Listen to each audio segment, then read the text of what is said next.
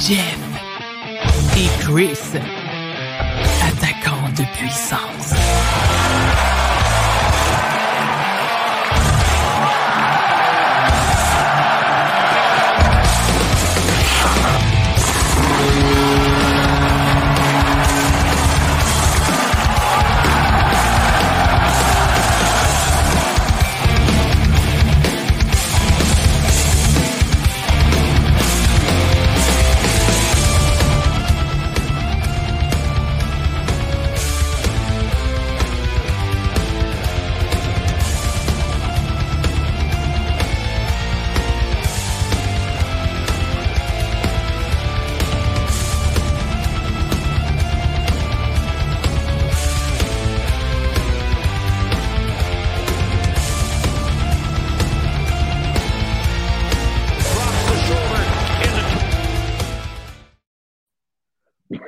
Bonsoir tout le monde. Bienvenue à Jeff et Chris, attaquant de puissance, édition du mardi 4 juillet 2023.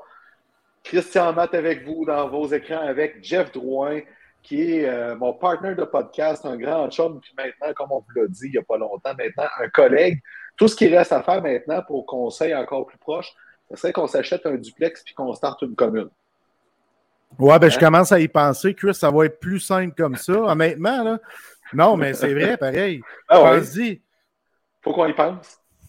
Peut-être un triplex aussi, puis qu'on joint quelqu'un d'autre d'aussi simple que nos deux. Tu sais, ça, ça, ferait vraiment, écoute, ça serait, c'est super prometteur. Pas certain. Pas certain non plus. Bon, on est le 4 juillet. Depuis la dernière fois qu'on s'est parlé, le Canadien a bougé pas mal. Ben, bougé pas mal jusqu'à un certain point, mais il y a eu de l'action à Montréal. Il y a eu le repêchage amateur. Il y a eu les joueurs autonomes sans compensation. On a vu une nouvelle tendance dans les transactions dans la Ligue nationale. C'est toutes des choses qu'on va décortiquer ensemble. Mais avant, dans l'introduction, Jeff Drouin tenait absolument à faire sa montée de lait de la semaine, suite, right now, pour régler ça. Puis comme ça, ben, il va être de bonne humeur le reste de la ben, semaine. C'est parce que le pire dans tout ça, c'est que après maintes réflexions, je suis en train de me dire Asti, je vais venir planter Elisabeth Rancourt ici à notre podcast, Les attaquants puissance. Mais ça m'est déjà arrivé de dire des âneries comme Mme Rancourt dans le passé. Fait que je me dis, je devrais-tu Ouais, on l'a tout fait. fait je devrais-tu y rentrer dedans? Je devrais-tu pas? Je ne sais pas trop. Mais j'ai trouvé ça un peu niaiseux. Ça sortit, ça s'est pas. Maladroit, exactement. Ça s'est passé dans un podcast amical, comme elle dit. Puis elle a décidé de jeter son fiel sur Kyrie Price. Elle a parlé de sa relation avec Renaud Lavoie, Louis-Jean, euh, qu'elle s'est pognée avec Max Domi, parce que c'est pas évident, les femmes dans un vestiaire d'hockey. Ben là, c'est de plus en plus correct mais on recule il y a quelques années. C'était pas évident pour les femmes qui font un boulot tout aussi colossal que les hommes. Puis là où je veux aller, c'est quand elle a parlé de Carey Price, je trouve que ça y a donné quoi de dire ça. Tu sais, c'est un très bon gardien, mais cet athlète-là, il n'aime pas le hockey. C'est simple de même. Il n'aime pas le hockey. Il est arrivé là parce qu'il avait le talent, mais ce gars-là, il pensait qu'à chasser puis pêcher. M'excuse, là. D'un, ce gars-là aime le hockey, mais il a aussi le droit d'aimer autre chose que juste le hockey. Puis parfois. Ben c'est sain d'ailleurs, on s'entend. C'est sain, puis pour certaines personnes, c'est pas tous des Sidney Crosby ou des Jonathan Taze dans la vie ou des Chris Le Temps qui sont juste axés sur ça, ça, ça, ça, ça, le hockey, le hockey, le hockey. Il y en a, comme Carey Price, qui ont besoin d'autres choses pour pouvoir leur permettre de performer. Il y a, chaque être humain est fait euh, différemment. On est tous uniques. Là. Toi et moi, on est chacun une bébite. On est des bébites différentes. C'est la même affaire pour Carey Price, pour Sidney Crosby et tout ça. Fait que Price, lui, où il va se divertir, où il va se recrinquer, c'est en allant à pêche, c'est en allant à chasse. Puis oui, il a hâte d'aller dans l'Ouest passer ces moments-là, mais ce gars-là aime le hockey. Ce gars-là, avec Shea Weber et Corey Perry, je m'excuse, là, mais il y a deux ans, là, il était en mission. Ils ont donné tout qu'un rêve. Exactement. Fait que bref, j'ai trouvé ça maladroit et un peu con, cette petite montée de lait contre Kerry Price. Puis j'ai surtout trouvé que, venant de quelqu'un qui est habitué aux médias, euh, elle a peut-être sous-estimé la portée de, de, ses commentaires. Puis euh, je trouve que de ce côté-là, c'est une erreur de, de, de, excuse-moi, de débutant.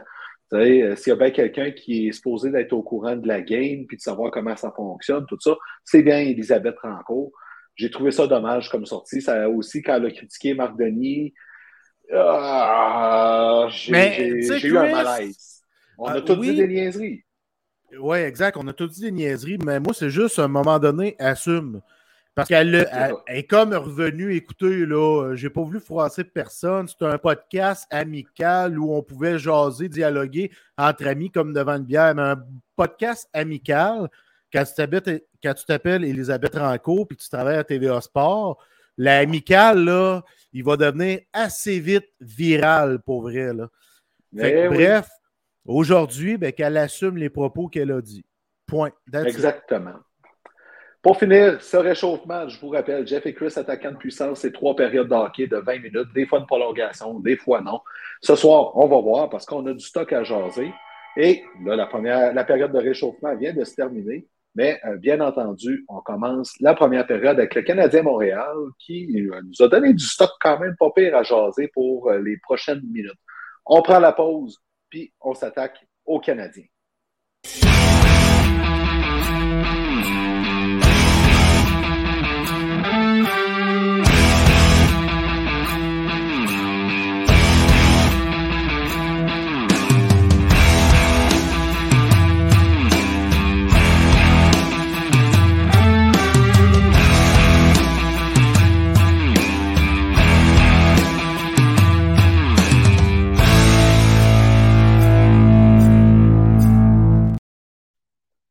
De retour dans votre écran pour commencer à parler du Canadien de Montréal.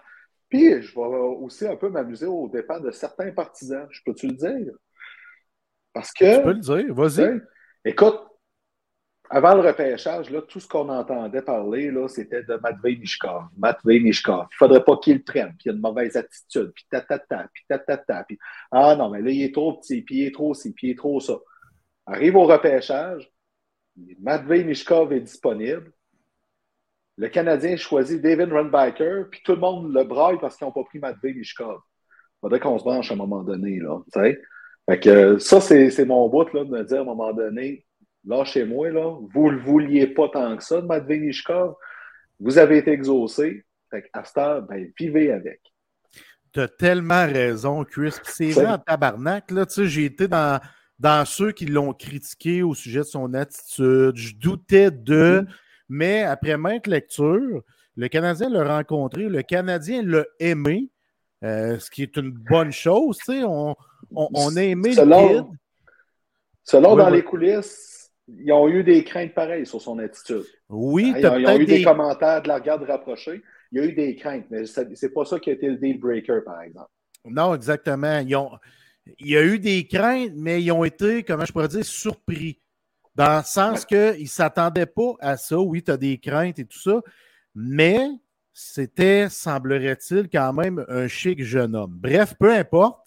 Euh, il y avait des question marks à son sujet, mais tu as tellement raison, Chris. Euh, on ne voulait pas le drafter, on ne voulait pas le drafter pour mille et une raisons. Puis là, on arrive au repêchage. Kyrie Price arrive devant le micro et il dit ceci David, euh, oui, ça c'était gênant. Mais là, il n'y a personne qui vient le backer, pauvre Kerry, parce qu'il ne se souvenait plus du nom de famille. Ça, c'est un peu poche. Tu as deux mots à retenir, là. David Rembacker. Euh, il l'a oublié, il était nerveux. Tu sais, Kerry ne pas sur les caméras et tout ça. Fait que c'était un moment. il l'a envoyé là.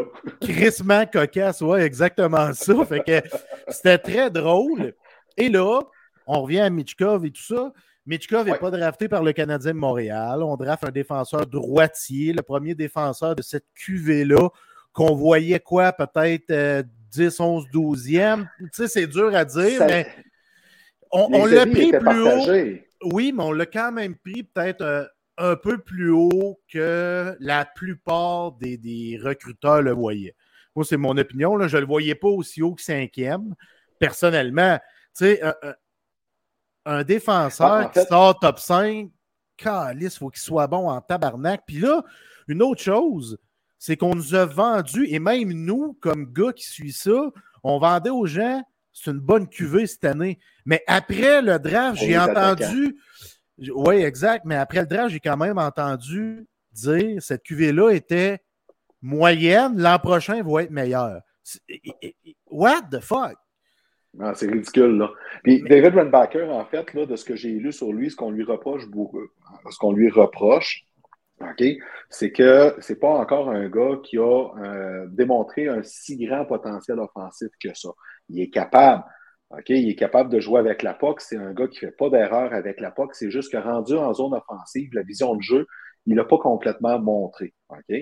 Moi, je vais faire un parallèle, puis je dis pas que ça va être ça. OK? Mais tu te souviens en 2019, mon vieux chum, quand on pas avait coupable. le draft. Je suis pas coupable. Attends, non, non, je n'ai pas dit que tu étais coupable. Mais quand les Red Wings ont pris au sixième rang Moritz Sider, puis tout le monde a fait Hein? Puis tout le monde voyait Moritz Sider en dixième puis quinzième, mettons, à peu près. Là. en moyenne, je me souviens, je l'avais beaucoup étudié, ce repêchage-là. Ben, les. Ah, ben bonjour Roxane qui est venue là, mais tu as manqué la montée de lait à Jeff, déjà, désolé. Euh, mais bienvenue avec nous. Euh, fait que tout le monde doutait un peu du choix de Moritz Sider au sixième rang. Beaucoup disaient c'est trop tôt. Puis finalement, ben, tout le monde voudrait un Moritz Sider dans son équipe. Je ne dis pas que David Reinbiker, ça va être ça. Mais ce qu'on lit beaucoup, c'est que quand il est arrivé avec son équipe à Clotten, dans la Ligue suisse, il a changé l'équipe à l'âge de 17 ans. Puis il a vraiment changé le visage de cette équipe-là. Cette équipe-là a été plus loin, ça lui a permis de passer en première division par sa présence. Guy Boucher qui dit on jase, j'ai coaché dans ce ligue-là, j'ai fait le tour, puis on a mis la main sur un sacré bon joueur.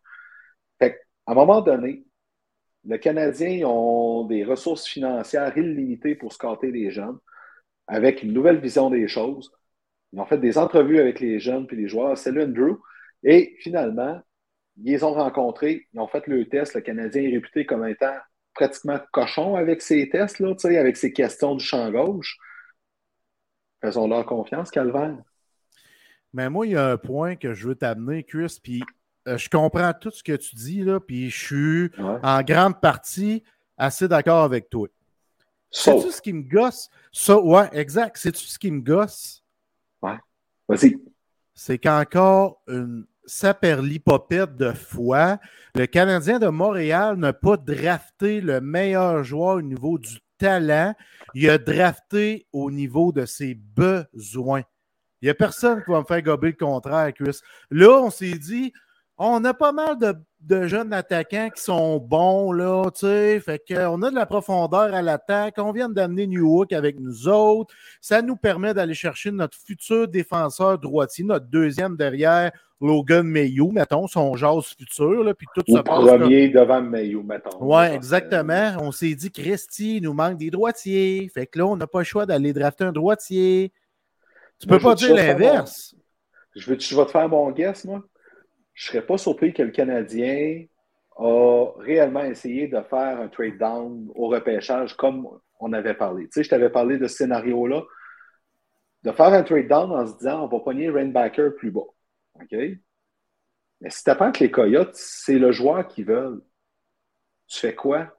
Fait que, ils ont peut-être décidé, ils ont peut-être manqué de guts, puis ils ont décidé de le prendre au lieu de faire un trade down puis d'aller pour un autre joueur. Tu, comprends? Parce que c'est une possibilité que les Coyotes le voulaient, Lauren Backer, ça jasait. Puis qui, qui ont pris après ça? Dimitri Simachev, l'autre défenseur qui est vraiment un talent incroyable. moi, je pense que c'est ce qui s'est passé. Puis je spécule. C'est ça. Salut à Francis aussi, puis à Alexandre qui nous ont dit bonjour. Donc, tu comprends un peu. À partir de là, on sait que les prédateurs vont faire les deux choix de première ronde, puis Askarov au Canadien. C'était trop bas. puis je le respecte de ce côté-là. Remarque-le. Fait que remarque que moi, rendu là, j'ai pas trop, mais j'aurais bien pris Askarov dans mon club, par exemple. Mais c'est correct. les rendus là sont payés pour prendre ces décisions-là, puis ça me va. Mais euh, moi, c'est mon guess là-dessus. Sinon, il y aurait peut-être pas pris Renbacker ou en tout cas, il y a, moi, je suis quand même content avec ce choix-là en bout de ligne. Je dis pas que je suis pas content en bout de ligne, Chris, mais je trouve qu'on a encore drafté euh, pour combler des besoins. Exactement. on le dit souvent, Chris, ici, depuis des années qu'on fait un show ensemble, puis on dit Asti, la première ronde, tu prends le meilleur joueur, peu importe sa position. On s'en fout, surtout quand tu drafts top 10 dans un, dans un draft comme 2023. Ben, écoute, là, on arrive à un autre point avec ton affaire, OK? Drafter selon nos besoins, OK? Mais tu es en train de construire un club, tu as une vision pour ton club. Regarde les clubs qui ont gagné la Coupe Stanley dans les dernières années, OK? Euh, des, la plupart ont, tu sais, je veux dire, on regarde Vegas, la défensive était imposante. Puis c'était une défensive rapide qui sortait la POC, qui était intelligente. Puis euh, cette défensive-là a fait une différence parce qu'elle a permis à Eden Hill d'avoir un contrat de pas loin de 5 millions par saison. Même s'il a été très bon, je ne trouve pas qu'il vaut ça pour une, run, euh, une run en série.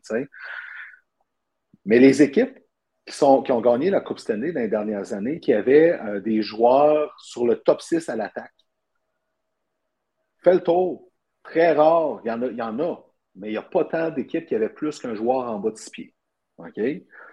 Mishkov, il est en bas de six pieds, tu as déjà Cole Caulfield qui est là. Tu es le Canadien, tu te dis, Calic, je bâtis, est-ce qu'on a deux feuilles de cartable sur nos deux premiers trios? C'est sûr que ça a pesé dans la balance, ça aussi.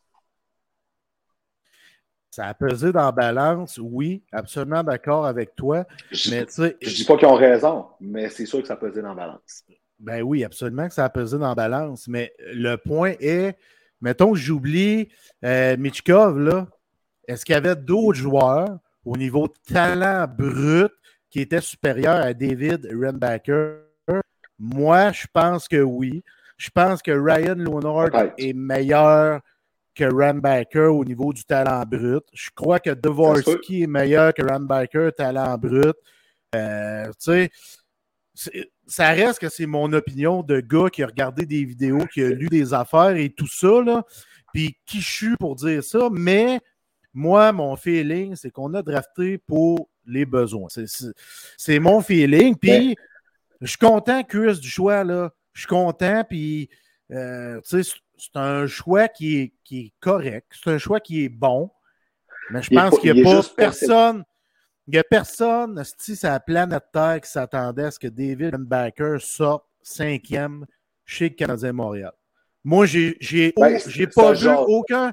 J'ai pas vu de top 5 Chris euh, dans les, les, les, mock drafts qui mettaient David Rembaker top 5, n'ai pas vu un. Ben, écoute, moi, je n'ai lu là, des, des, des, textes qui disaient ça jase David Rembaker aussi haut que cinquième, le Canadien. Ça jasait déjà à ce moment-là. Mais pour ce que ça vaut, tu, sais, le sais comme moi, là, euh, il y a ce qu'on dit puis ce qui se passe réellement, c'est deux choses. moi, là-dessus, je, euh, je, pouvais faire la part des choses. Jusqu'à un moment donné, ben regarde, le choix a été fait, puis présentement, le choix n'est pas sexy. Moi, c'est la façon que je, je l'amène. Mais si le Canadien il amène une Coupe Stanley en 2027 avec Runbacker, avec Lane Hudson à côté de lui, tout le monde va oublier ce qui s'est dit aujourd'hui. C'est pour ça que la, première étape, c'est le repêchage. Mais il reste tout le reste à ce temps-là. Je veux dire, il reste ces joueurs-là qui doivent jouer dans le junior, qui vont se développer, puis il faut qu'ils s'amènent, puis il faut. C'est là le vrai nerf de la guerre. s'il développe David Redbacker puis qu'il devient un, premier défenseur droitier, ben, mission accomplie, tant mieux. tant mieux, c'est rendu là, moi, euh, je fais avec, tout simplement. Ouais, je vois ça que tu fais avec, mais c'est Andrew, l'un de nos collègues de travail, qui pose la question êtes-vous déçu du choix du Canadien? Moi, pour moi, la réponse est oui. Parce que. Ben, moi, je m'y attendais. Oui, mais ouais, c'est facile à dire après, là, mais dans nos ben, discussions. Ben, dans nos discussions, moi, je ne me souviens pas qu'on a parlé tant que ça de David Renbacker, pour vrai. Ben, j'avais un peu mentionné au dernier show là, que ça, ça parlait de lui. Là. Puis, euh, mais tu sais, ça se jasait. Mais moi, je te l'avais dit, puis je l'ai dit il y a un mois. Si le Canadien passe par-dessus Matvey Mishkov, je suis déçu. Est-ce que je suis déçu de ça? Oui. ben moi, moi je, ne suis pas déçu de David Renbacker. C'est pas le joueur, mais je suis déçu qu'on ait drafté pour les besoins. Exactement. Puis le reste. Ben, mais comme entreprise, quand tu as un plan puis tu veux le suivre, puis on est en train d'instaurer une culture de vouloir développer des joueurs, de vouloir drafter et éduquer nos joueurs pour les amener avec le grand club pour finir par gagner tous ensemble. Si je le lis de cette façon-là, OK, c'est peut-être correct. Mais au départ, je suis déçu. Je suis déçu. Écoute, je vais te le dire, j'étais plus déçu du choix de Kotkaniemi à l'époque que celui-là. Tu sais, je suis capable de le dire. Là. Ouais, mais Kotkaniemi, j'étais tellement déçu. J'étais tellement déçu, j'étais allé chier dans mon garde-robe. c'est le fun pour ta blonde qui a dû ramasser ça. Mais écoute, à suivre pour le reste. Euh, je veux dire, c'est juste ça mon point. Puis, euh, comme les discussions qu'on a aujourd'hui, tout peut changer éventuellement. Euh, Cole Caulfield, quand il a été repêché, il y en a beaucoup qui chialaient. Ah non, un autre petit joueur, tout ça. À ce temps, j'entends plus rien chialer sur lui. Euh, il n'y a personne qui chialait. Puis même toi et moi, on a preuve vidéo. Nous autres, on était emballés. On jubilait, on, jouissait. Là. On était très heureux parce qu'on a eu la chance de drafter un top scorer.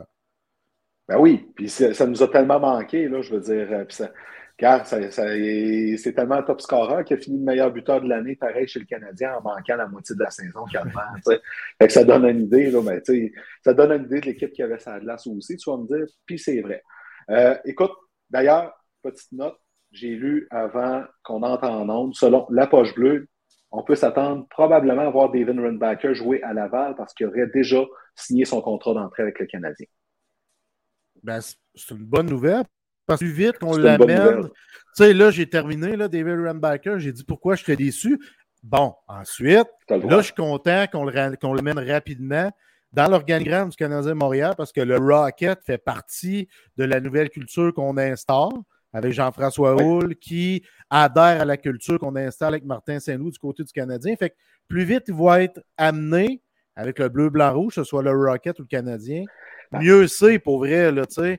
Puis le Rocket, je pense. Comme David. Comme, comme les Blue Jackets ont fait l'an passé avec David Yerichek. C'est le genre de parcours qu'on risque d'y donner. Il va jouer une dizaine de. Il va jouer peut-être quelques matchs à Montréal l'an prochain, mais il va jouer au moins une bonne demi-saison à Laval pour s'acclimater au hockey de l'Amérique du Nord, puis après ça, il va aller de l'avant. C'est ce qu'il faut s'attendre dans ce cas-ci. S'il ne monte pas de suite, ce n'est pas plus grave. Parce que là, à Laval, là, on va avoir une belle défensive en tabarouette là, à, à regarder. Là. David Runbacker puis Logan Mayhew, là. Intéressant pour les partisans du Rocket, là. Tu sais, Logan Mayhew, moi, je pense qu'il n'est pas bien, bien loin de jouer dans le show. Il n'est pas bien, bien loin. Ben, là, ce qui est le fun, c'est que le Canadien a trop de joueurs. Fait que ça, ça, enlève l'urgence de le monter trop vite puis de monter ces joueurs-là trop vite. Puis c'est une erreur que le Canadien a faite, entre autres, avec Yesperi Kotkaniemi. Kéké, s'il avait joué sa première saison complète à Laval, l'histoire serait probablement différente. On s'entend, là. là, avec le surplus d'attaquants et de défenseurs, ben, les deux jeunes, ils peuvent s'amuser en masse dans la Ligue américaine. Puis probablement que Lane Hudson va aller les rejoindre à la fin de l'année comme c'est là. Là, on va avoir un beau trio à voir en série avec le Rocket. Là. Oui, mais hein, puis Lane Hudson était jumelé justement à David Renbacker aujourd'hui, qui était salcombe, les blancs contre les rouges, les jeunes. Euh, on est en scrimmage et tout ça. Là. Puis, Puis tout le monde a vu juste Lane Hudson. Oui, exactement. Puis euh, Renbacker qui a fait une citation colossale au sujet de son jeune coéquipier en disant c'est le prochain Cal McCord de la Ligue nationale de hockey. Euh, on, OK, il y a un style similaire, mais de faire le comparatif comme ça, c'est lourd. Mais il y a un potentiel, il y a un potentiel, certes, le kid, puis euh, on va le voir plus tôt que tard, d'après moi, dans les nationales de hockey. Ah oui, c'est clair, puis ça, c'est le fun. Puis encore là, la clé, ça va être de bien entourer cette gang-là. Euh, des vétérans. là, il n'y a, plus d'Alex Belzil pour jouer à Laval. Il a signé avec les Rangers de New York. Il a eu son contrat à un volet comme il voulait pour la première année. Il n'y a plus d'Anthony Richard. Là, il y a Michel Stephens qui a été ramené pour amener un peu de leadership dans le vestiaire. Ça, ça pas le choix. marqué là-dedans. Ils n'ont pas le choix. Euh, il y a, a peut-être Raphaël Harvey Pinard qui va être forcé de commencer la saison à Laval aussi. C'est plate, mais il y a ben, plus d'attaquants. Ça, c'est impossible d'après moi. Euh, moi, je pense qu'on l'a signé à un volet, deux ans pour qu'il joue en haut, puis je surprendra en sacrament qu'il joue en bas.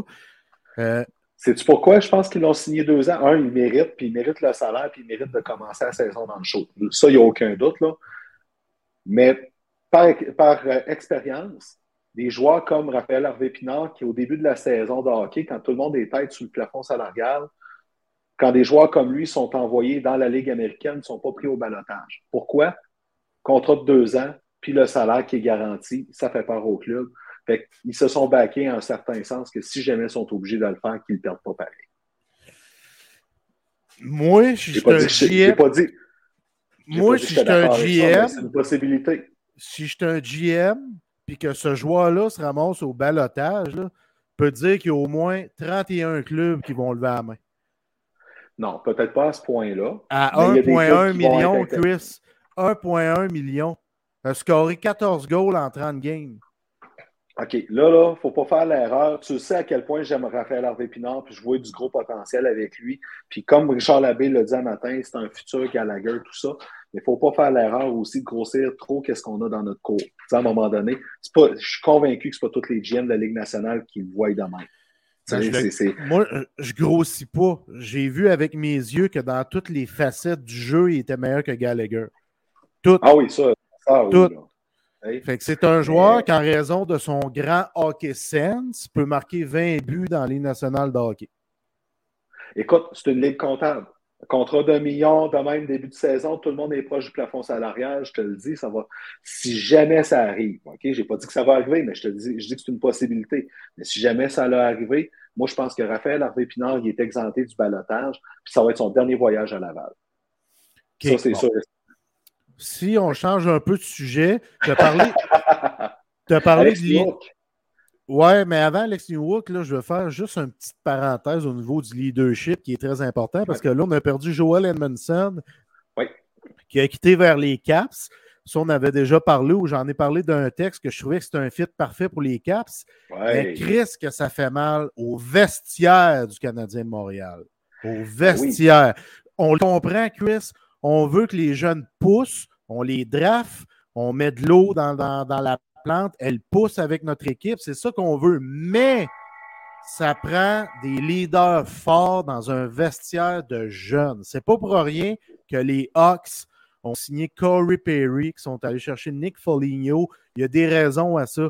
On en a besoin des vétérans comme ça pour entourer Nick Suzuki, qui est un jeune capitaine. Et d'ailleurs, pour finir mon point au niveau du leadership, plusieurs joueurs du Canadien auraient demandé à Kent Hughes de tout faire pour signer Ryan O'Reilly, qui est reconnu comme l'un des meilleurs leaders de la Ligue nationale de hockey.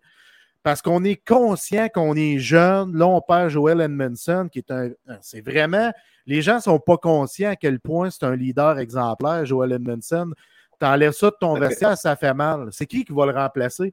C'est lui qui s'occupait de regrouper les jeunes, d'aller écouter du football tout ensemble le dimanche, d'aller demander de remettre la bonne toune du Canadien Montréal. C'est tout Joel Edmondson. Ça prend quelqu'un d'autre pour prendre le flambeau. Oui, Suzuki, il a un C ici. Puis il va devenir un bon capitaine. Puis c'est un, un, bon leader, mais c'est un jeune joueur. Il a besoin de support. Belzile, ben, c'est une grosse perte. Edmondson, c'est une grosse perte. Je parle du vestiaire, là. Donc, oui, tout à fait. là, tout se retourne vers David Savard et Brendan Gallagher. David Savard, Brendan Gallagher. Oui, tout à fait. Euh, puis Josh Anderson. Oui, on va le dire. écoute, Jalen Monson, sur le plan de leadership, c'est une perte. D'un autre côté, puis on va y revenir tantôt, euh, le fait que le Canadien ait réussi à avoir un choix de troisième ronde, puis un, septième aussi, mais le choix de troisième ronde, euh, j'ai été surpris déjà parce que je voyais les transactions qui se faisaient. Je me disais, calvaire, euh, le Canadien va-tu bouger finalement avec les prix qui sont là? Tant mieux. Ils ont tiré le meilleur de la valeur de Joel Edmondson. Euh, ça démontre aussi que l'équipe veut que le noyau de jeunes grandisse ensemble puis qu'ils se prennent en main, puis qu'ils considèrent qu'il y a des jeunes qui sont capables de le prendre en main, ce leadership-là qui va manquer. Euh, Edmondson, on s'entend, il a été aussi un peu victime du surplus de joueurs. J'en parlais depuis tantôt. Mais le Canadien a beaucoup de contrats de la Ligue nationale. Il y a encore beaucoup de contrats, euh, autant à l'attaque qu'en défensive que d'un but. On ne sait pas comment ils vont gérer ça. Mais il y a un problème qui s'en vient là. Tu sais, juste en défensive, tu enlèves Edmondson, mais tu as toujours encore David Savard. Tu as encore Mike Matheson, tu as Harvard Jackay, tu as Jordan Harris, hein, tu as Justin Barron. Tu sais, il y a beaucoup de joie, puis il y a beaucoup de jeunes là-dedans, tu ne veux pas les descendre à Laval, eux autres aussi. À l'attaque, c'est pire. C'est pour ça que je parlais de Raphaël harvey Je ne veux pas que ça aille en bas, moi, RHP. Il a sa place. Bien plus que Yoel Armia ou Mike Hoffman dans la culture du Canadien actuel. Mais à un moment donné, c'est une ligue comptable, sais, puis le plafond salarial rigide, le plafond salarial rigide nuit dans ce temps-là, parce que tu sais, tu peux. tu es, pogné avec ce genre de réalité-là, tout simplement. Puis le Canadien n'a même pas encore signé New York. Là. il y a beaucoup de jonglage qui s'en vient. Là. Il y a beaucoup de jonglage. J'ai entendu la sonnette aussi, fait que d'après moi, on est mieux d'aller en pause pour revenir continuer cette discussion-là du Canadien. New York, justement. On finira New York, puis on passera aux transactions parce que c'est un bout là, vraiment là, qui a été euh, super intéressant dans les dernières semaines. On a la pause de 30 secondes.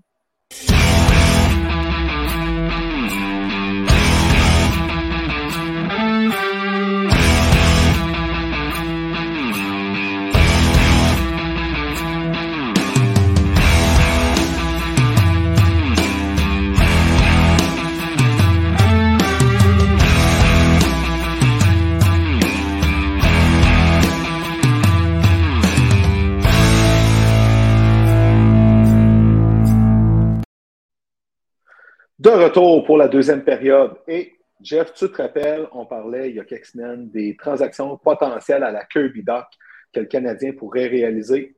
Et un joueur que j'avais mentionné, c'était justement Alex Newhook qui avait de la misère à faire sa place au Colorado.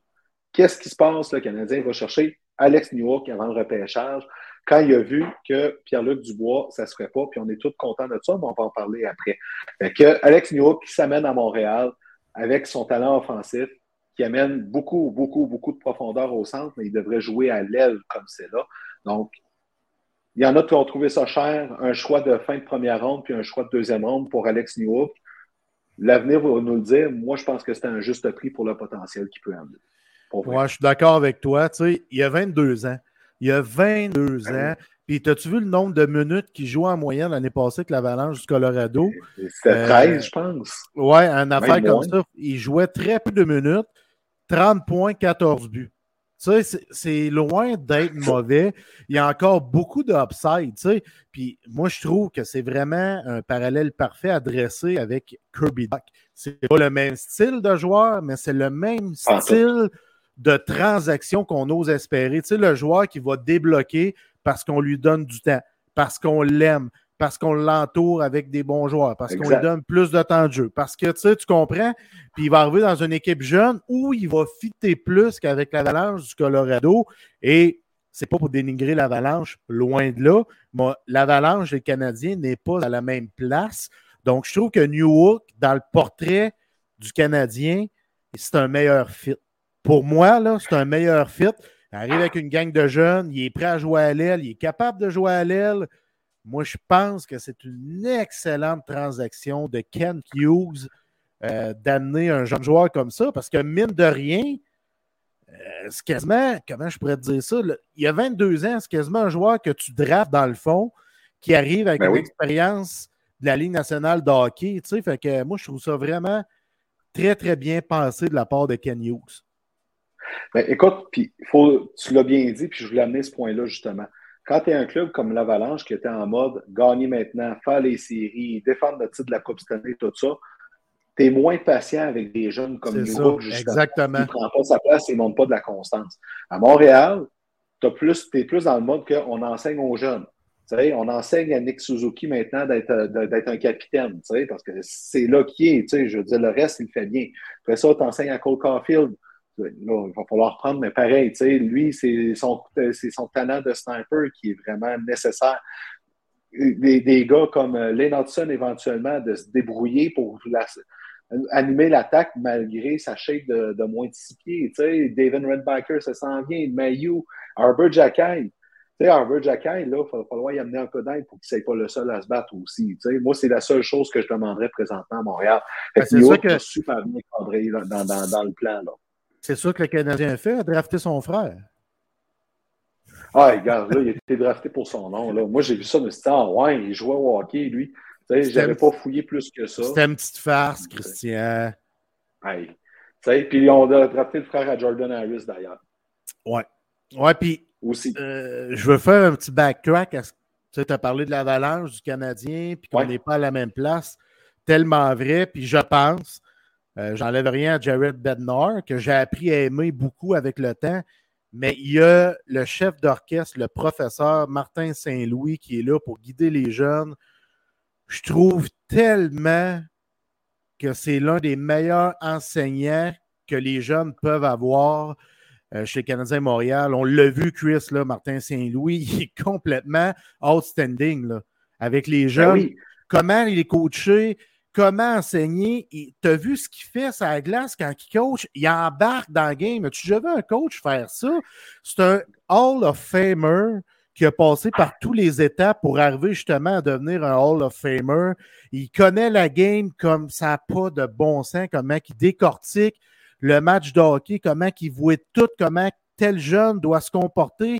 Tu il est hallucinant, Martin Saint-Louis, puis je suis convaincu, comme Kirby Duck, on l'a vu, Alex Newhook va step up sa game en raison de l'entourage et de l'enseignant qui est là.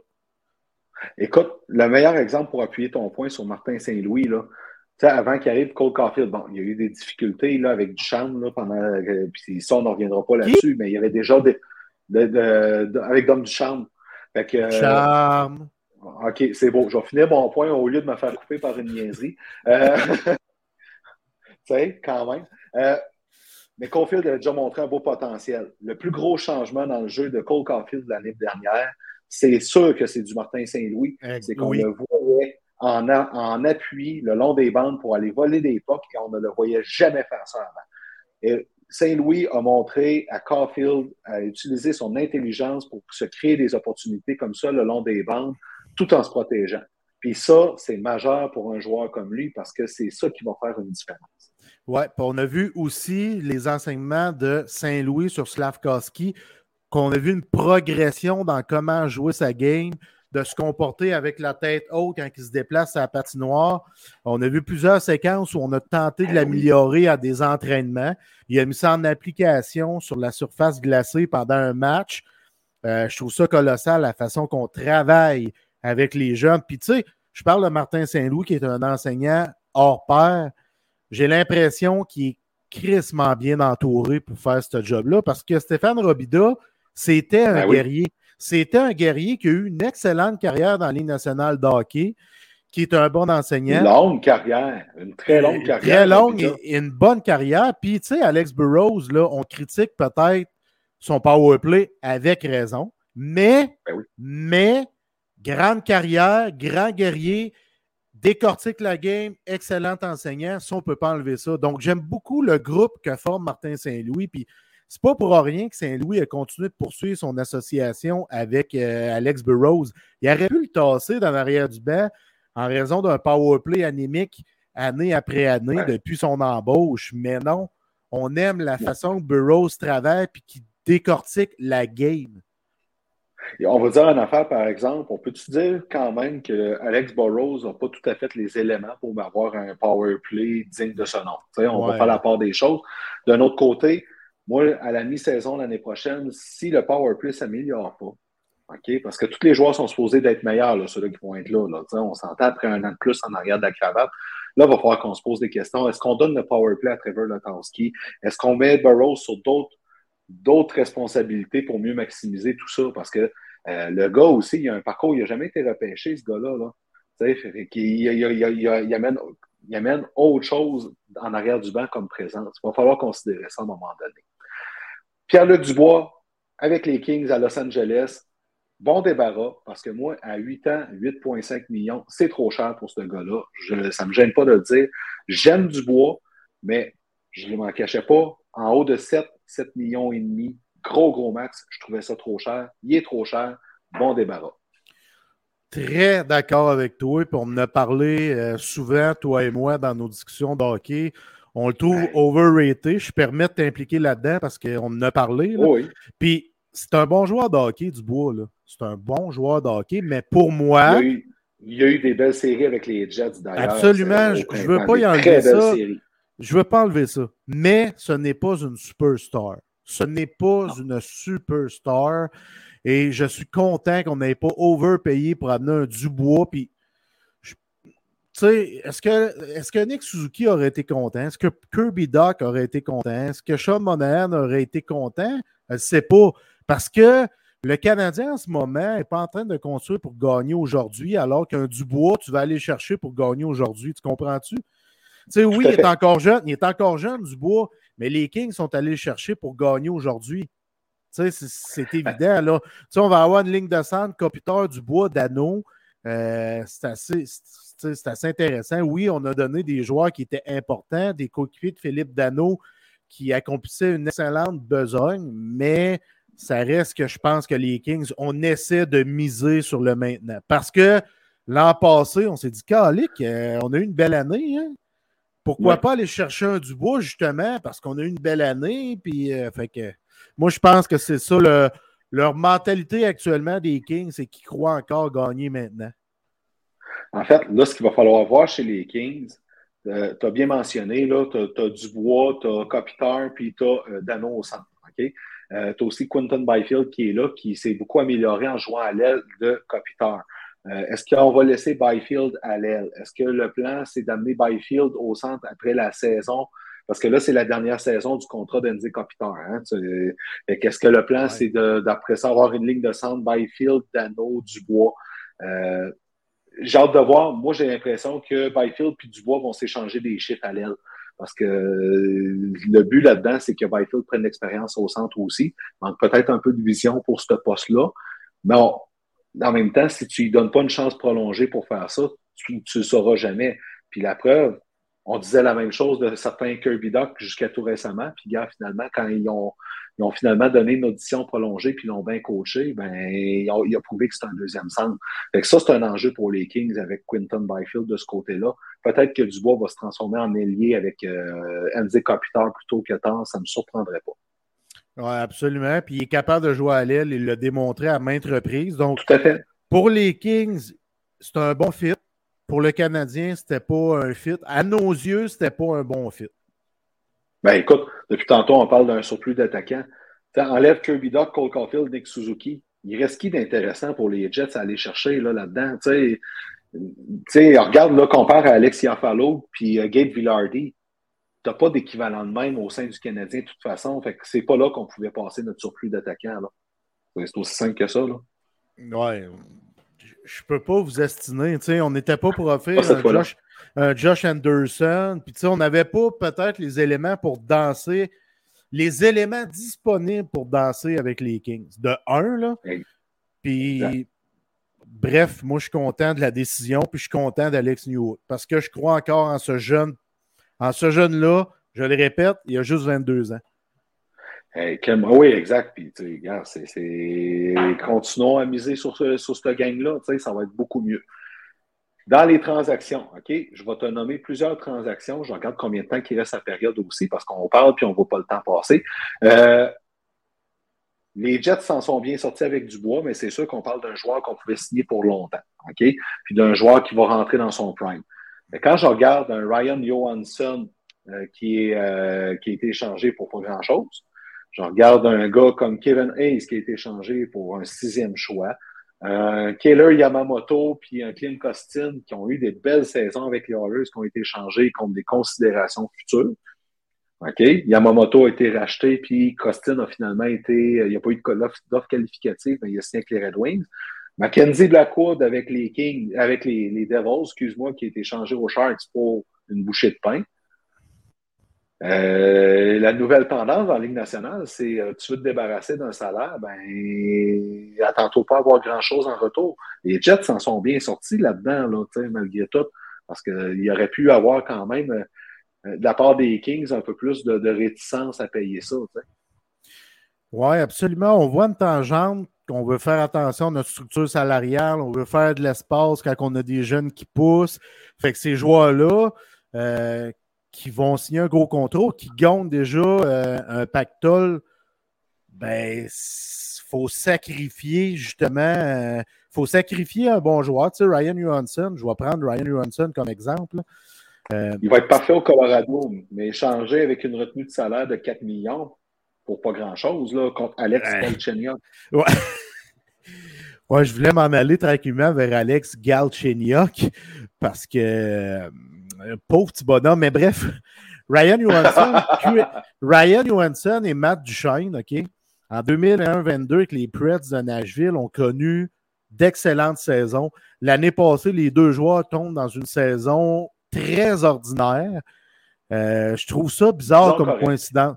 Ouais, c'est bizarre quand même comme coïncidence que deux joueurs qui, ont été très bons sont devenus très ordinaires avec leur club ou corrects. Euh, puis à un moment donné, il faut que tu prennes des, décisions.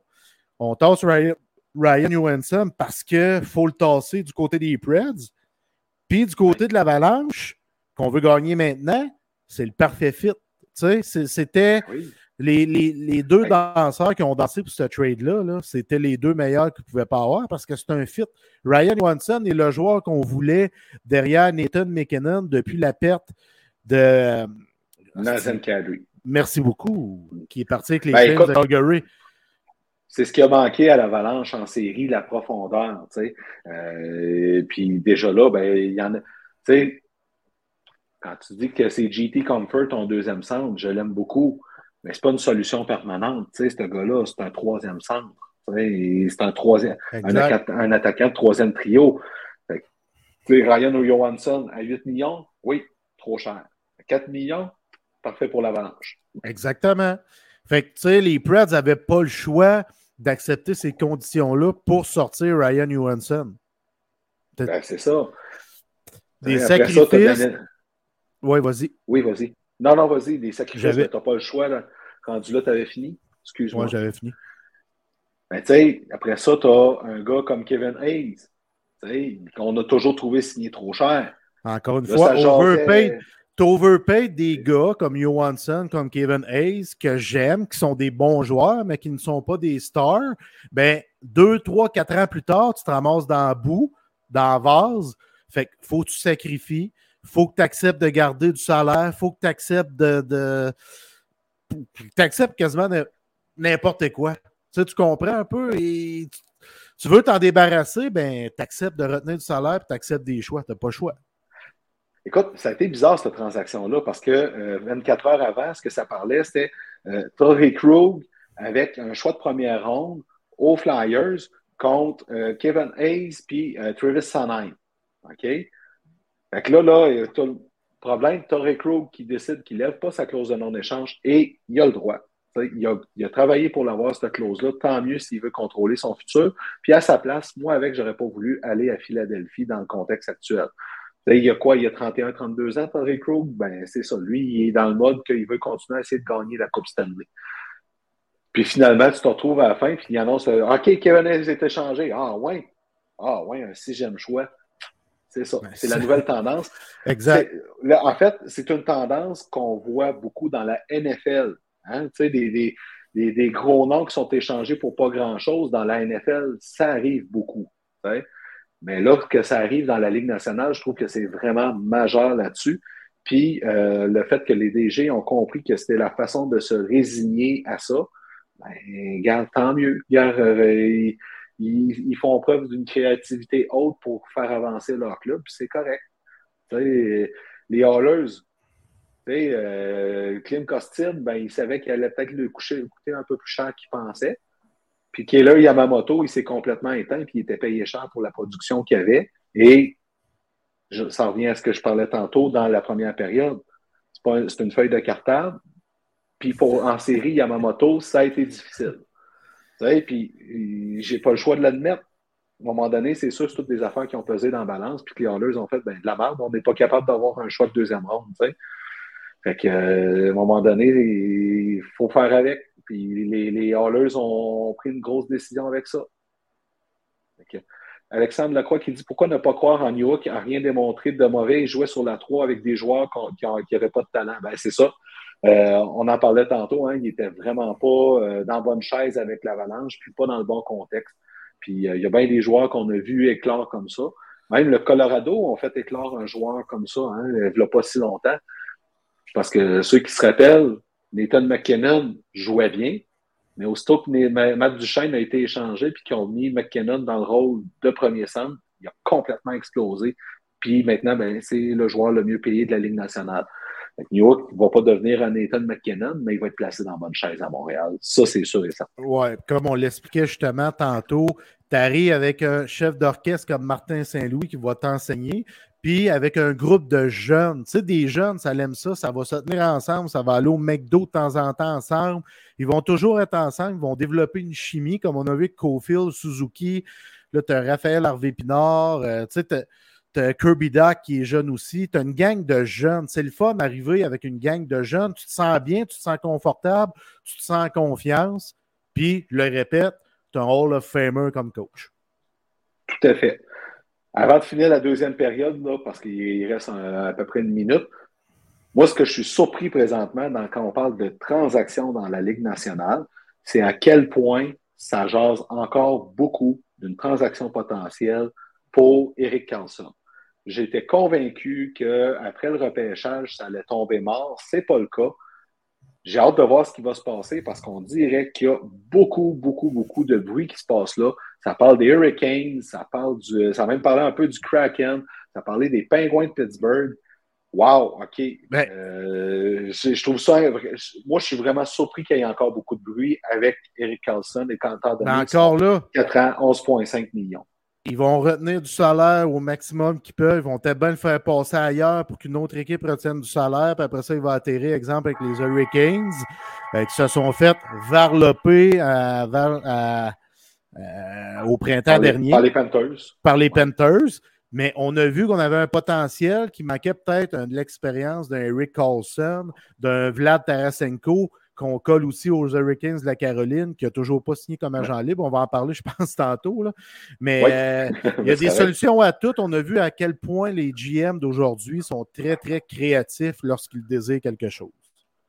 Écoute, on va justement parler de ça, des joueurs autonomes sans compensation, qui est euh, encore là, on a vu une nouvelle tendance. On va en parler tantôt. Donc, on prend la pause, puis on jase du gros cash du 1er juillet.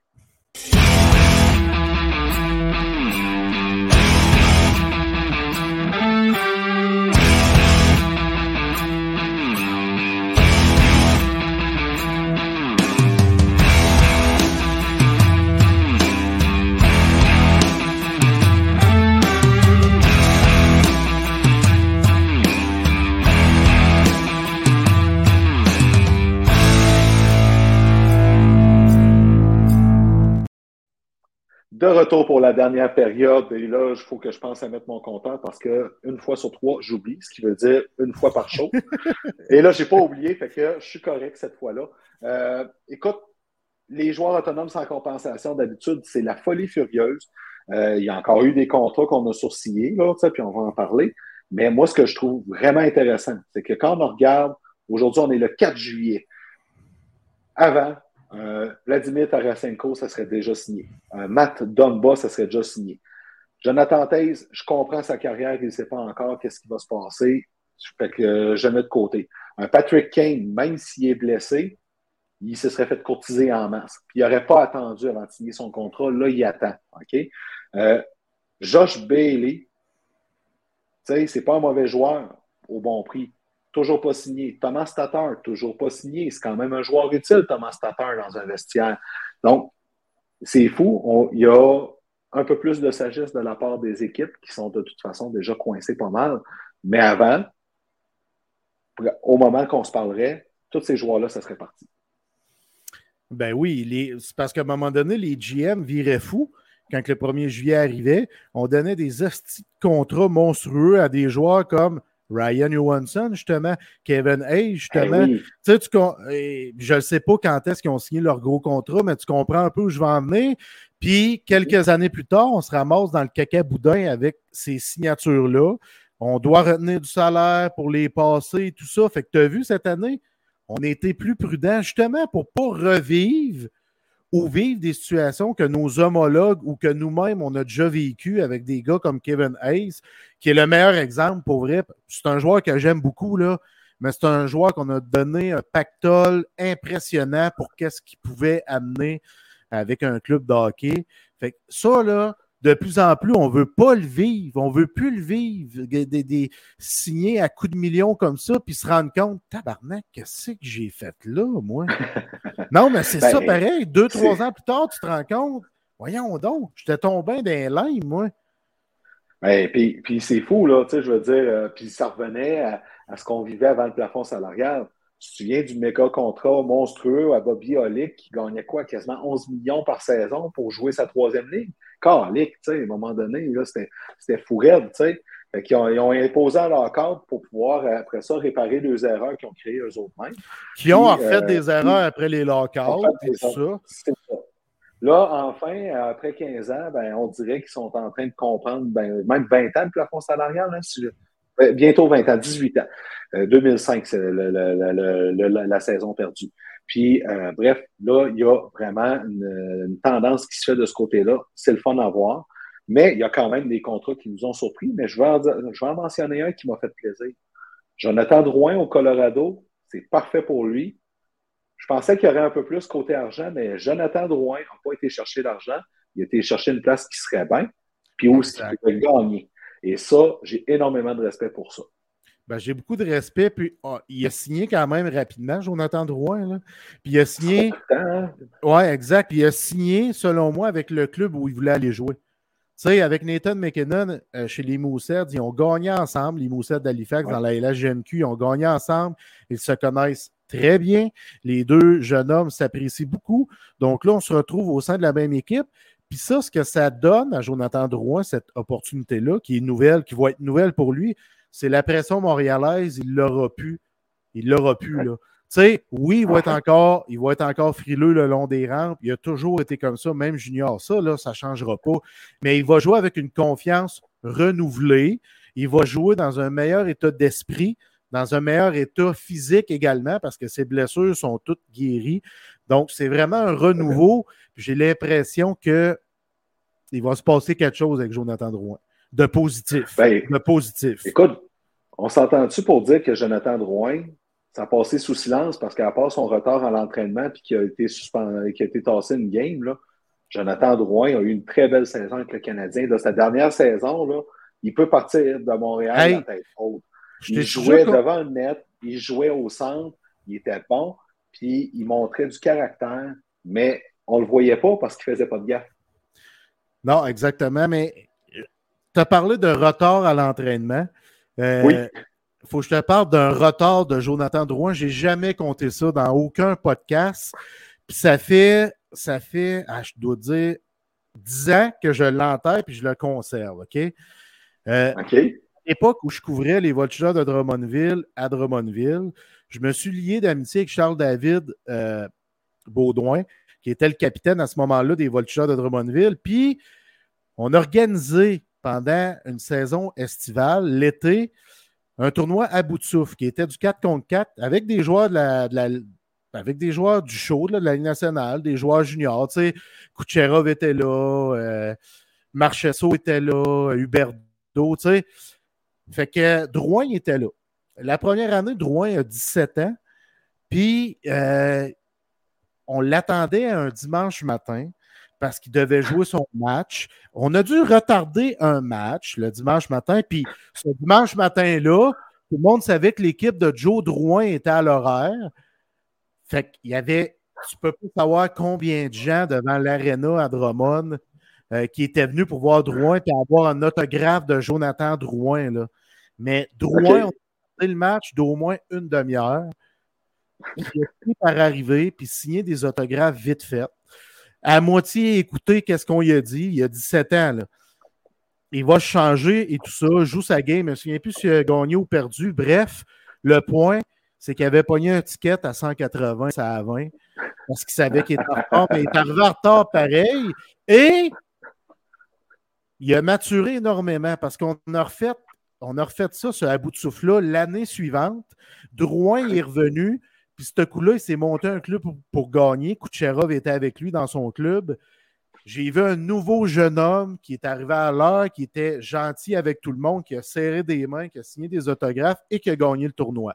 Fait que Jonathan Drouin à 17 ans, Jonathan Drouin à 18 ans, je peux te dire que c'était deux mondes déjà en partant. Fait que voilà pour l'anecdote. J'adore cette anecdote-là. Euh, c'est écœurant. Donc, très content pour Jonathan Drouin, qui va avoir le même salaire qu'un certain Blake Wheeler. Hein?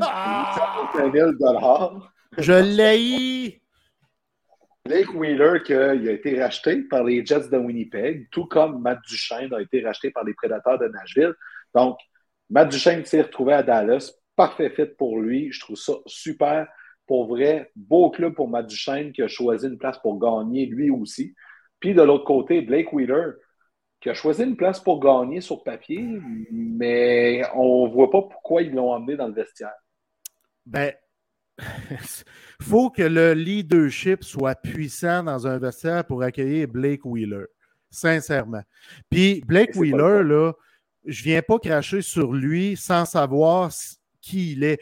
Parce que j'ai un ami qui a évolué au sein de l'organisation des Jets de Winnipeg pendant deux ans dans le club école et il utilise les mêmes installations là, parce que le mot c'est au Manitoba. Fait que c'est tout le même aréna d'entraînement puis tout ça. Là, fait qu'il se côtoie les joueurs. Puis pendant le camp d'entraînement, le premier camp d'entraînement de mon ami, lui est défenseur, il est physique, puis il se ramasse contre Blake Wheeler, puis il cross-check Blake Wheeler, puis il donne un petit coup ses poignets, tu sais, pour le déranger, pour faire sa place. T'es jeune, là, t'as 18, 19 ans, tu veux montrer t'es qui? Ben, Blake Wheeler, dis-toi, le kid, tu refais plus jamais ça, tu prends ton trou. Ça, là, c'est complètement, complètement débile, innocent de dire ça à un jeune joueur. Je connais des Sidney Crosby, des leaders de cette trempe-là qui auraient dit au kid Good job, j'ai aimé ça jouer contre toi, continue à faire ta place de même. Ben lui, ce gros tata-là, a décidé de ramasser le kid, de Stiffy, puis jouer à l'imbécile avec. Et ça a l'air que dans un vestiaire et dans l'avion, avec Shifley, c'est pas reposant. Fait que tout ça pour dire, j'espère qu'il y a du leadership fort dans ce vestiaire-là. Tu peux-tu me le nommer, le leadership fort, toi, dans ce vestiaire-là? Sérieux? Tu peux-tu me nommer le leadership fort chez les Rangers? Moi, non. Ben, écoute, c'est Jacob Trouba, le capitaine, puis j'ai toujours trouvé. Un ancien, un ancien Jets, hein? Oui, il a retrouvé, il a retrouvé Blake Wheeler. Ben, Jacob Trouba, il a voulu sortir de Winnipeg probablement à cause que Blake Wheeler Et, et voilà. mais tu sais, Chris Drury, j'imagine qu'il est allé voir son capitaine. Tu as joué Blake Wheeler. Qu'est-ce que tu penses de Blake Wheeler? J'imagine. J'imagine. Mais peu importe, le, plus grand leader de l'organisation, c'est Chris Drury. Mais Chris Drury, il n'est pas dans le vestiaire, puis il n'est pas sur la glace. Ben non. Fait... Euh, ça donne pas grand-chose. Écoute, euh, ça reste à voir, mais regarde, si les Rangers soulèvent une Coupe Stanley, parce que. Ben, on va fermer nos, nos paroles. On ravalera nos paroles. Euh, le gros contrat qui m'a le plus surpris, OK? La, la, la signature des Hurricanes avec Michael Bunting, j'aime ça. La possibilité qu'il aille chercher Vladimir Tarasenko, j'aime ça. Mais 7,75 millions sur deux ans pour Dimitri Orlov. J'osais avec un de mes chums, là. Écoute, avant les joueurs autonomes sans compensation, j'osais avec un de mes chums qui disait Orlov, moi je te dis, il va, il va faire, il va sauter la banque. Il dit, bah non, 5,5 millions, 6. Je sais-tu quoi?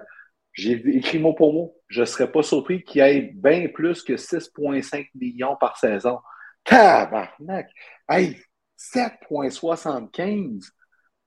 Fourette! Pas loin de Miro Escanen qui est à 8,25. Tu sais, mettons, là, ça, juste pour donner une, idée de grandeur. Là. Ouais, puis pour mettre du poids, ce que tu viens de dire, là, moi, je suis un fan des Caps. Fait que je suis les Caps. Fait qu'Orlov, je le connais. Je peux te dire que offensivement, il est bon. Il a une bonne shot. Il est correct. Il est bon. Mais il crée des revirements énormément. Défensivement, il crée des bourdes à, euh, aux, alentour de son filet très régulièrement. C'est le genre de joueur, de défenseur qui sort le disque en plein milieu, ben, en avant de ton gardien de but. Tu vois, tu dans, dans, la zone centrale où tu ne dois pas envoyer la rondelle, ben, c'est son genre de faire ces styles de bulles au cerveau-là. Euh, des fois, il court après sa queue. Il y a hockey sense de barbotte. Là, j'ai l'air à le dépeindre. Ce n'est pas nécessairement le cas, mais c'est un défenseur numéro 4 ou 5 qui est un spécialiste sur le pied. Exact. C'est ça, euh, Orlov. Il était bien entouré avec les Caps, pour vrai. Tu as John Carlson qui était mm-hmm. là en avant de lui et tout ça. Sa vitesse était correcte, était sa deuxième paire. Mais donner autant de bidou à un défenseur numéro 4 ou 5, il y a quelque chose que je n'ai pas compris. Il n'a pas regardé des vidéos de joueurs-là. Là. Il n'a vraiment pas regardé des vidéos de Orlov. C'est garanti, là. Garanti. Écoute, je ne la catch pas celle-là, mais regarde, rendu là, tu dis, bon, ben, encore là, s'il gagne la Coupe Stanley, on ravalera nos paroles, mais ça ne veut pas dire que ça va être le joueur payé à la hauteur du talent. Tu sais, je me dis, Kim, Blake Wheeler, au moins à 825 000, tu te dis, ben, il ne coûte pas cher. Là, là, une chance qu'ils ont juste signé pour deux ans. Et au-delà de ça, je capoterais, là. Ben, moi, je, capote, je capote pareil. C'est ben l'une des pires signatures que j'ai vues dans ben, les, Oui, dans les, joueurs autonomes cet été. C'est ça que Oui, ouais, exactement. Exact. Parce que j'ai vu un autre du coin de l'œil. Moi, je vais te le dire, la deuxième pire signature, que, à mon avis, Jonas Corpissalo, là, comme premier gardien à Ottawa pour 5 ans, là, au, quoi, autour de 5 millions par saison, 5,5, 4,5. Bref, j'ai pas de trouble qu'ils prennent une chance avec Corpissalo. au salaire qu'il y a là, c'est un peu haut, mais 5 ans. Mais c'est qu'ils ont vu qu'on n'a pas vu? Pierre Dorion, je l'aime beaucoup. Il était créatif, a fait des bonnes transactions, il a essayé d'aider son club et tout ça. Là, j'enlève pas ça. Mais au niveau des gardiens de but, il est pourri en tabarnak.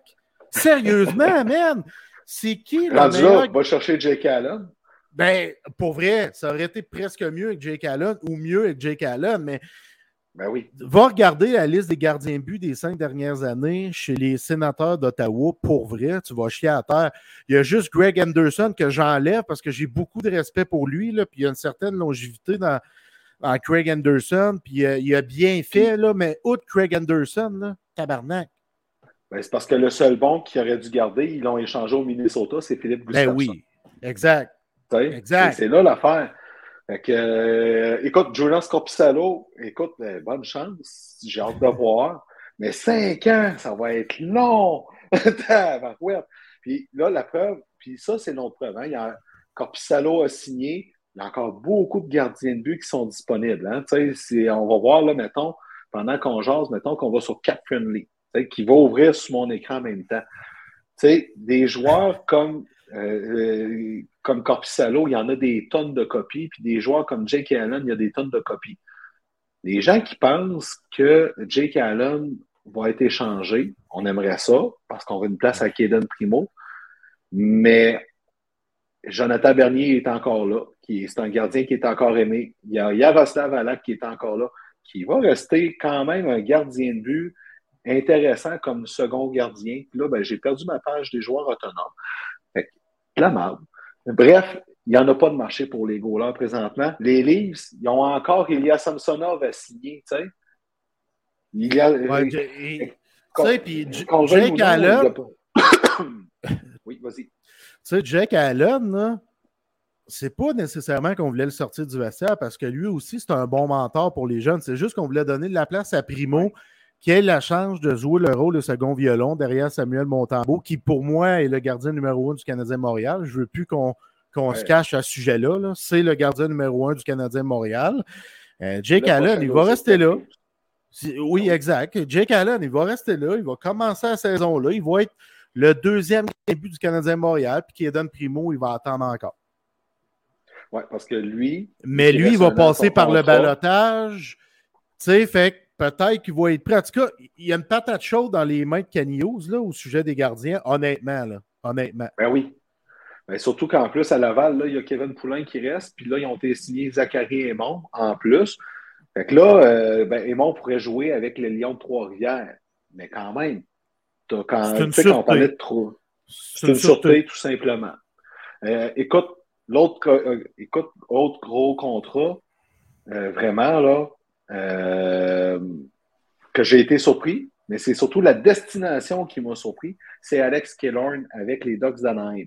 Un 6,25 millions, c'est un peu plus haut que je pensais, mais 6,25 millions mais oublie avec pas les chose. Ducks. Oublie pas chose. Leadership dans le vestiaire. Exactement. Mais j'ai été surpris de voir Alex Killorn choisir cette destination-là. Que Corey Perry, signe à 4 millions avec les Blackhawks, c'est très cher, mais c'est correct, je comprends le pourquoi, puis c'est une très bonne signature. Mais qu'Alex Killorn fasse la même chose, c'est ça qui m'a étonné. C'est étonnant, mais tu sais, Alex Killorn a gagné. Alex Killorn a de l'expérience. C'est un guerrier. C'est un warrior, Alex Killorn. C'est sûr que dans le vestiaire, ça va donner un second souffle aux jeunes. Ça va faire du bien à ce vestiaire-là qui a grandement besoin d'un Kellorn. Tu sais, outre son salaire, là, mettons, là, euh, c'est probablement le futur capitaine. Exactement. Il a accompli de belles choses, Alex Kellorn, dans la Ligue nationale de hockey. Ça va se poursuivre pour lui. Il va avoir un rôle de grand frère à Anaheim. Va possiblement hériter du site capitaine chez les Ducks. Fait que moi, je trouve que c'est une bonne signature, Chris. Pour vrai, là. Ben, je ne dis pas que c'est une mauvaise signature. Oh, mais ça elle ton micro, ce coup-là. Ben oui, bon. Tu m'entends? Super revenu. Là, je t'entends très bien. je suis d'accord que oui, OK, on a peut-être donné un petit peu de sous supplémentaires à Kellorn, mais je pense qu'on avait un plan derrière la tête pour l'amener. Puis on a peut-être raté Ryan O'Reilly. On a peut-être raté, tu sais, d'autres joueurs comme ça. Puis là, on s'est dit, hey, on ne manquera pas Kellorn. On va lui faire une bonne offre. On va lui dire, hey, Buddy, viens-t'en avec nous autres, encadrer les jeunes. On va même te donner le site capitaine. Tu sais, là, je vais loin là, dans des discussions, mais c'est un peu comme ça que ça se passe dans les bureaux.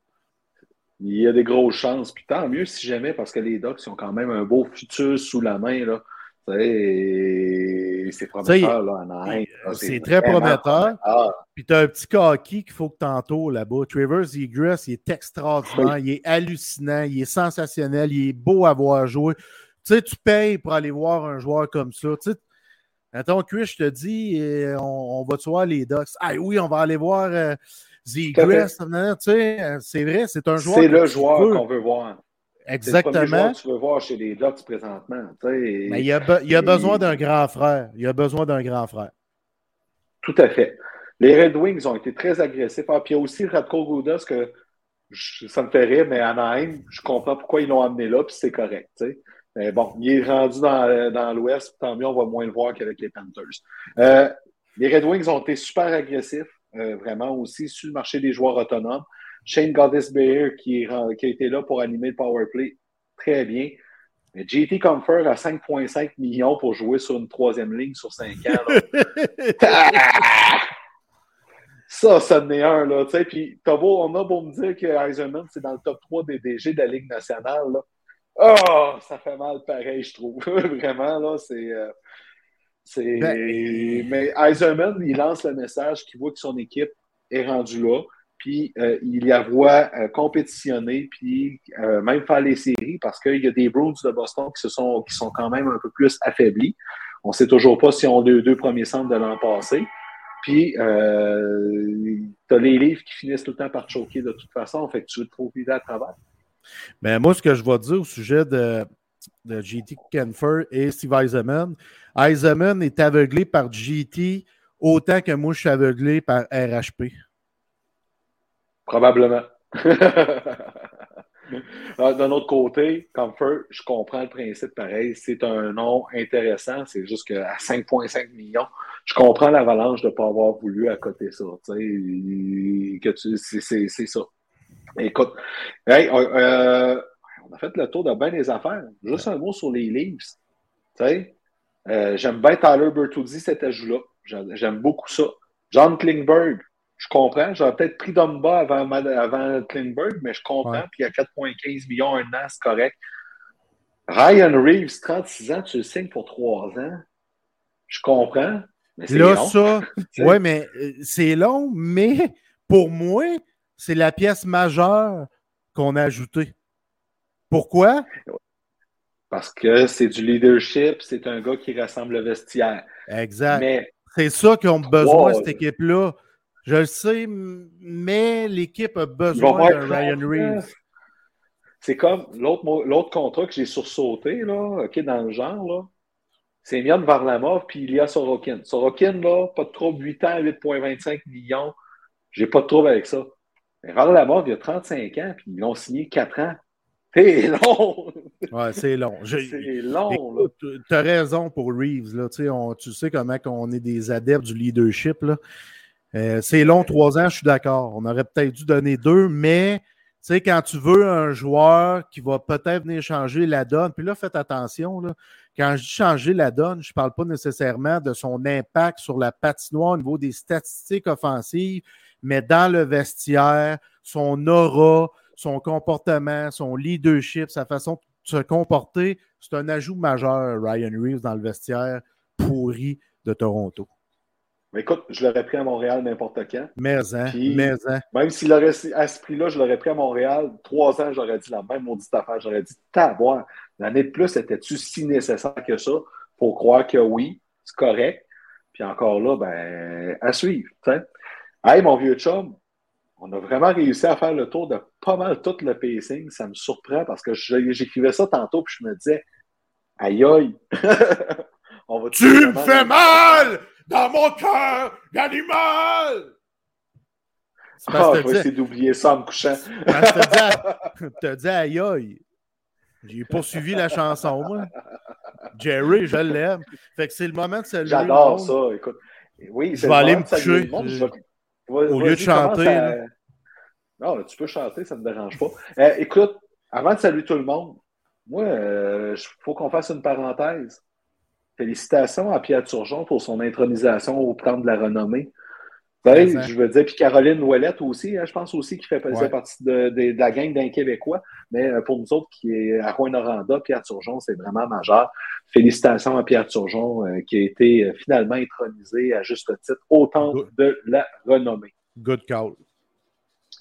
Donc, on remercie tout le monde qui a contribué à monter le show avec nous autres. Donc, on parle d'Ariane avec notre image de marque, euh, Billy avec le site web, Mike pour le vidéo et euh, Stéphanie Dubuc, Mini Tornade pour la super tourne de notre introduction.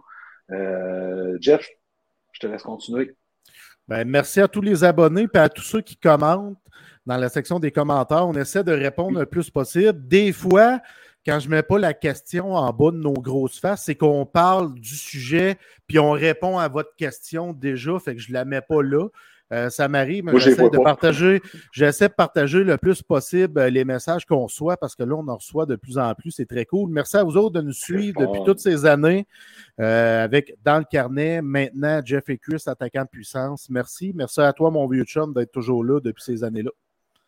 Ben oui, même chose. Dans deux semaines, ça se peut que ce soit euh, notre dernier show du mois de juillet. On s'entend. La Ligue nationale commence à ralentir énormément. On, vous l'a promis, il y deux semaines. Euh, on va pouvoir parler, oui, on va parler de l'actualité du Canadien et dans la Ligue nationale. Mais euh, quelques jours avant, on va prendre vos questions aussi. Là, quand j'ai dit ça, je me suis fait demander est-ce qu'on va pouvoir poser toutes nos questions, même en dehors du hockey? J'ai fait la garde de dire oui. On vivra avec si on a des questions plus ou moins pertinentes, mais gars, rendu là, c'est peut-être moi qui va payer pour, puis on fera avec. Euh, dans deux semaines, dans deux semaines, on vous revoit tout le monde probablement pour notre dernier show de juillet avant qu'on prenne une pause estivale méritée parce qu'on travaille sur une coupe de petites choses pour l'automne. Merci pour ta présence, mon vieux chum. Puis on se revoit demain. Yes, on se, revoit demain. Ouais. Bye. Merci tout le monde. Bye tout le monde.